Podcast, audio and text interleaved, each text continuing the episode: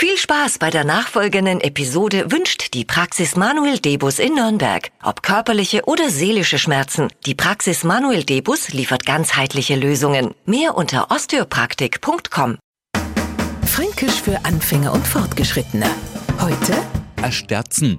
Dass aus dem Fränkischen die leckersten Sachen zum Essen kummer, das ist kein Geheimnis und drum schauen wir uns heute mal in unsere Küchen um. Und in einer jeden gibt's mindestens A Sterzen.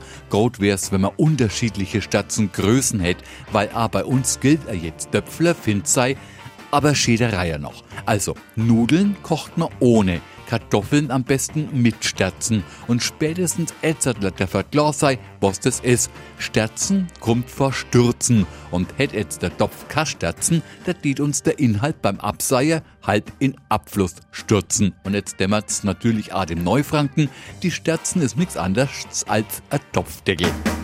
Fränkisch für Anfänger und Fortgeschrittene. Morgen früh eine neue Folge. Alle Folgen als Podcast unter radiof.de.